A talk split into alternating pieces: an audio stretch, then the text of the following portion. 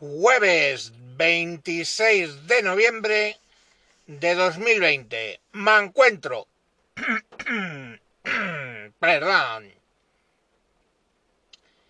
Me encuentro reflexionando sobre la hipocresía.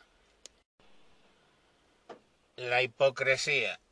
La hipocresía que supone, básicamente, el hecho de que digamos por un lado que valoramos la vida humana más que nada y, y que en esta pandemia lo que tenemos que defender es la vida y por otro lado no tengamos los suficientes redaños para decir ok vamos a parar de nuevo el país tres semanas como se hizo en abril no fue en, o en mayo no me acuerdo. En abril y,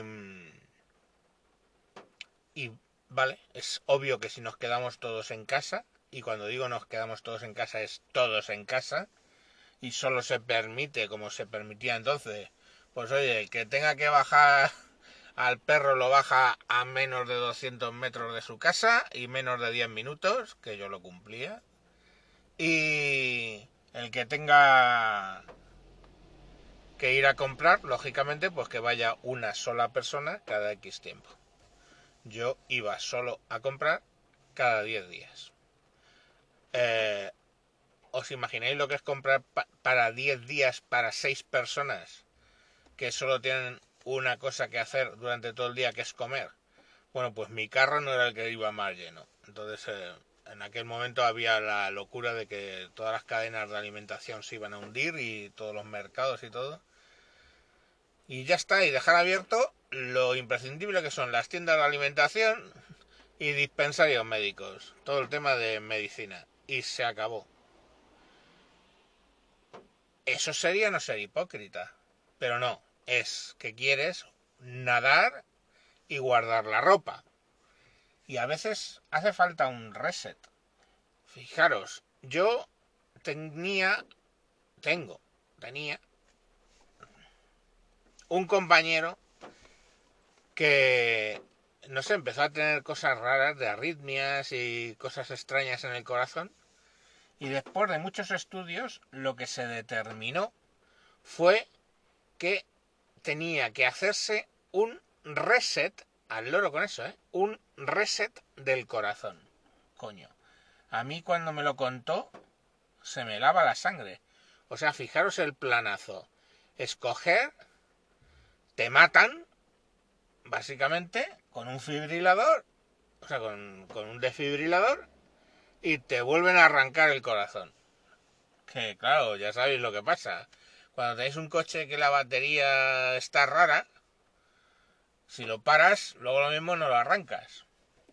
Pues, pues eso, eso, eso estaban haciendo.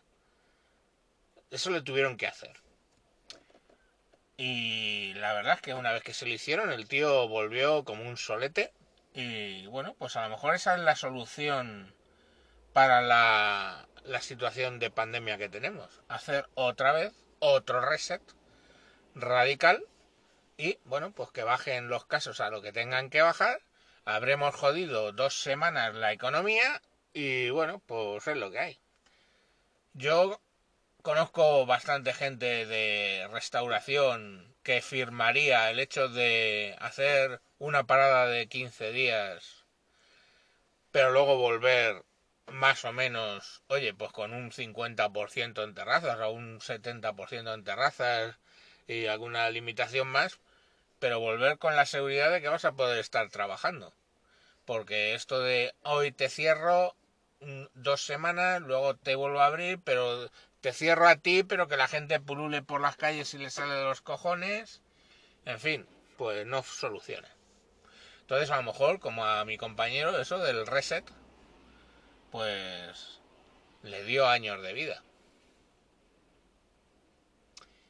Claro, esto no sería el mancuentro si acabara así, ¿no?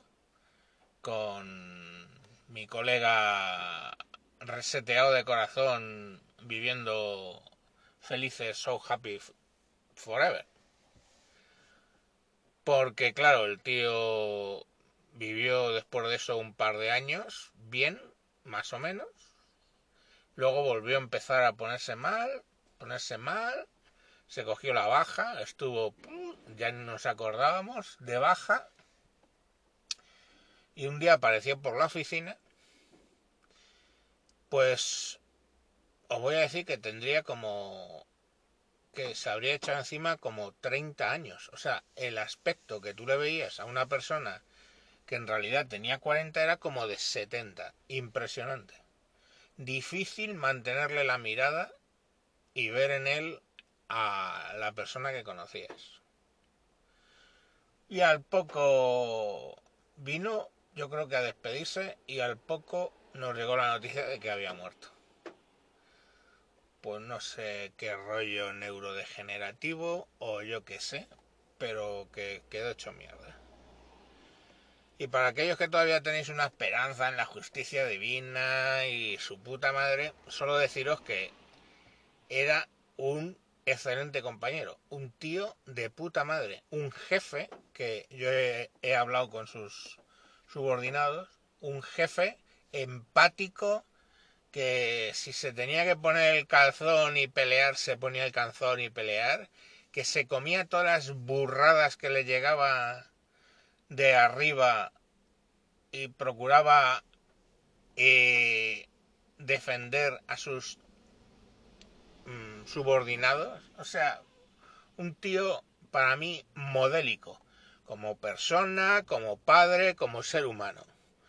Y digo igual, se murió con una enfermedad que le iba degenerando absolutamente todo, que parecía que tenía 30 años más de los que en realidad tenía, y se murió. Y el reset pues, le dio dos años y poco más. Así, así fue. Con lo cual lo mismo nos puede pasar a nosotros, pero qué cojones. Por intentarlo, ¿no? A lo mejor nos da dos añitos de vida a esta civilización que tenemos tan ricamente montada, pues haciendo un reset de 15 días. Por lo menos lo mismo terminamos con la pandemia. ¡Hala! Venga, ya os ha alegrado el día, pero es que, ¿qué queréis que os diga? Es que está lluvioso y ayer tuve tres reuniones, dos reuniones, tres en realidad, relativas a temas de recursos humanos para defender a unos trabajadores a los que una hija de la gran puta las, las ha estado acosando más, más allá de, de, lo razonable. Y, eh, y nada, y acaban ellas dos fuera de la empresa y la otra, pues poco menos que con una reprimenda. Es así. Bienvenidos a la realidad. Y luego, volviendo a casa, me llamaron, me llamó una amiga también de la empresa que la habían degradado, que la habían, que pues estaba en el nivel X, la habían pasado al Y, que es uno menos, pese a que estaba haciendo literalmente el doble de trabajo, porque llevaba toda la zona norte y otra persona, varón, que llevaba la zona sur y que ganaba más que ella, pues murió y durante tres años le pidieron, y así lo ha estado haciendo, llevar toda España, norte y sur. O sea, eso se llama doble de trabajo. Y ni siquiera es que le subieran el sueldo un poco, ni siquiera le pusieron al nivel salarial del que se había muerto.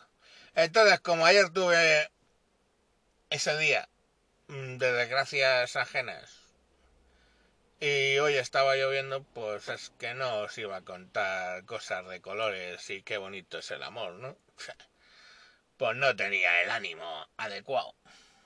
Es que además, no sabéis un tema, pero yo debo tener cara de tus problemas me importan. Y entonces viene la gente a contarme sus problemas. Pero no lo digo por la parte sindical, que es lógico que me las cuenten no, en general. O sea, si yo me cruzo con alguien, me mira y dice, hostia, uno con cara de tus problemas, de mis problemas te importan. Y entonces va y me cuenta sus problemas. ¿Y sabéis cuál es el puto problema? El puto problema es que al final sus putos problemas, cuando me los cuentan, sí que me importan y sí que me afectan. Si fuera en plan rollo psicópata, que me vienen, me cuentan una puta verbena eh, más triste que Oliver Twist, y me sudara la polla, pues guay. Pero es que me vienen, me lo cuentan y me dejan con el run run de qué puedo hacer yo para solucionar la vida de él. En fin, niños, que no tengo buen día. ¡Hala! A mamarla, pero intensamente. ¡Adiós!